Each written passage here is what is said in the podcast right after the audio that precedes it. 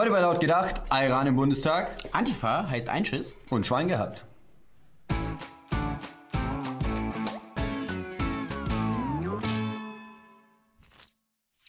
Ein Monat nach der Bundestagswahl kam der neue Bundestag zusammen.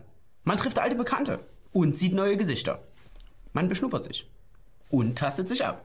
Ja, und am selben Tag hat man dann auch die alte Bundesregierung formell entlassen. Es ist also Zeit, Abschied zu nehmen, Freunde. Und Danke zu sagen. Schauen wir zurück auf die vergangene Regierungsperiode mit unserem Ministerranking. Kandidatin Nummer 1 ist die Sozialdemokratin Andrea Nahles. Eine Arbeitsministerin, die selbst noch nie gearbeitet hat. Nach eigener Aussage hörte sie den Satz, die kann das nicht, besonders häufig.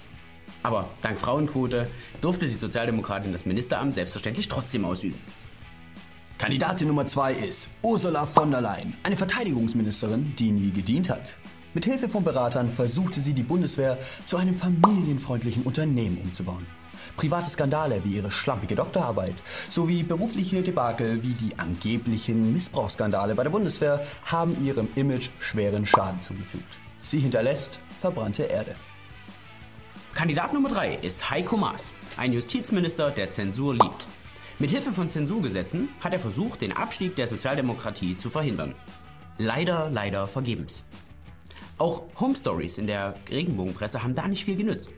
Heiko Maas wird uns als Wasserträger der Linken in Erinnerung bleiben. Ihr seid eins zu eins. CDU und Nazis sind zusammen. Nee, ist mir auch scheißegal. Kandidatin Nummer 4 ist die Professorin für Ingenieurmathematik Johanna Wanka. Eine Bildungsministerin, die nicht addieren kann. Oh, jetzt muss ich addieren.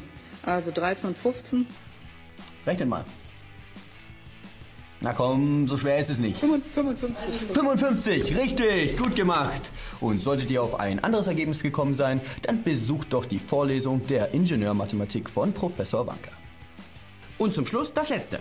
Ayran Özzuguts, eine Integrationsbeauftragte, die ein Paradebeispiel für mangelnde Integration ist. Eine spezifisch deutsche Kultur kann die Dame nicht erkennen. Viel lieber würde sie auch einen Gesellschaftsvertrag zwischen Deutschen und Muslimen aufsetzen, als über Leitkultur zu debattieren. Habt ihr was zu schreiben dabei? Ayran Özzuguts würde euch sehr gern eure Kapitulationsbedingungen diktieren. Also Freunde, ich werde euch jetzt erstmal die Anweisungen bis zur nächsten Woche diktieren und nämlich ihr haut euren Kandidaten unten in die Kommentare. Kein Schreibzeug, eure Tastatur, schreibt es da rein. Wir wollen die Kandidaten sehen. Der Gewinner kriegt Nix. Im November wollen die Genossen der Antifa zu einem Kongress in München zusammenkommen. Und als Veranstaltungsort hat man das Gewerkschaftshaus des DGB ausgesucht. Der Gewerkschaftsbund ist seit jeher ein verlässlicher Partner der Linksextremen. Was soll da schon schiefgehen? Naja, die Polizeigewerkschaft ist darüber not so amused. Die sind schließlich auch Teil des DGB. Und finden das jetzt nicht so klasse, dass die Leute, die ihnen sonst Steine um die Ohren klatschen, plötzlich in ihrem Haus eine Veranstaltung machen sollten. Deshalb wurde der Kongress erstmal nach draußen verlagert. Halt, stopp, Freunde, das ist hier ein Riesenmissverständnis. Der Veranstalter hat ganz klar gesagt, Antifa hat nichts mit Gewalt zu tun. Gewalt auf einer Antifa-Veranstaltung, das ist doch völlig absurd. Und Freunde, kommt mir jetzt bloß nicht mit, aber Philipp, die Linken verprügeln doch schon ihre eigenen Leute. Alles Fake News. Hier, diese Leute, diese angeblichen Linken, die da von 20 echten Linken auf die Fresse bekommen haben, die waren wahrscheinlich gar nicht links. Die waren möglicherweise unpolitisch. Also quasi leicht rechts. Also Faschisten. Alles wie gehabt, Freunde. Regt euch nicht auf. Ja, und genau das hat dann auch der DGB eingesehen. Und die Veranstaltung darf im DGB-Kongressgebäude stattfinden. Ein Sieg für die Antifaschisten. Das haben die dem starken Rückenhalt aus der Zivilgesellschaft zu verdanken. Und der Partei Die Grünen und Die Linke. Während Autobesitzer im Schanzenviertel immer noch auf ihren Schadensersatz warten, verschwindet das Ausmaß linker Gewalt aus den Köpfen. Man kann sich endlich wieder zusammenrotten und gegen den gemeinsamen Feind vorgehen. Ganz vorne mit dabei Sibylle Berg. Die liefert nicht nur die Vorlage für mein Halloween-Kostüm nächste Woche, nein, sie weiß auch, wie man mit diesen blöden Rechten umzugehen hat. Die Zeit des Redens ist vorbei. Die Antifa hat die einzig wirklichen Argumente. Sibylle fordert und ihre Fans liefern prompt. Islamische Terroranschläge sind in Westeuropa zur Normalität geworden. Spanien, England, Deutschland, Frankreich. Die Liste könnte man beliebig weiterführen. Man hat sich daran gewöhnt. Ja, und nach den Anschlägen zeigen sich die Politiker empört.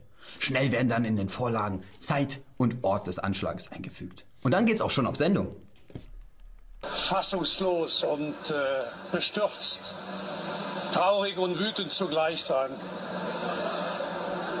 Dieser feige Anschlag und Manchen Politikern geht es dann zu schnell. Da vergisst man schon mal, die empörte Miene aufzusetzen. Aber der nächste Anschlag kommt bestimmt. Da kann man dann zeigen, dass man aus seinen Fehlern gelernt hat.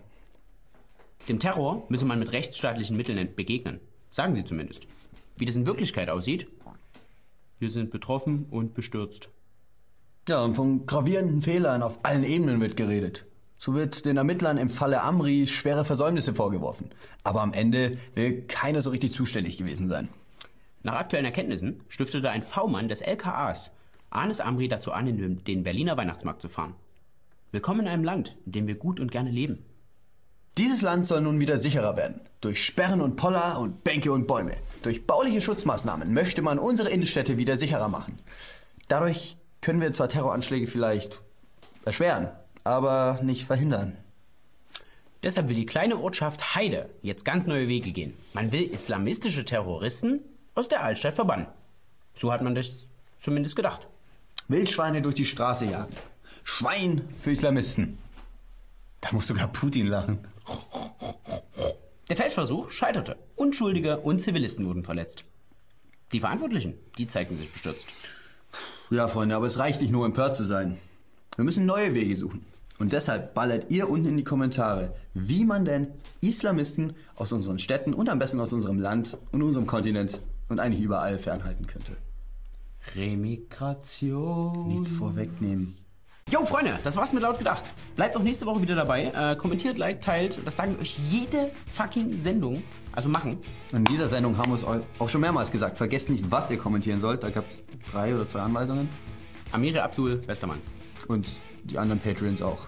Und die Paypals auch bester Mann. Danke für alles. Haut rein.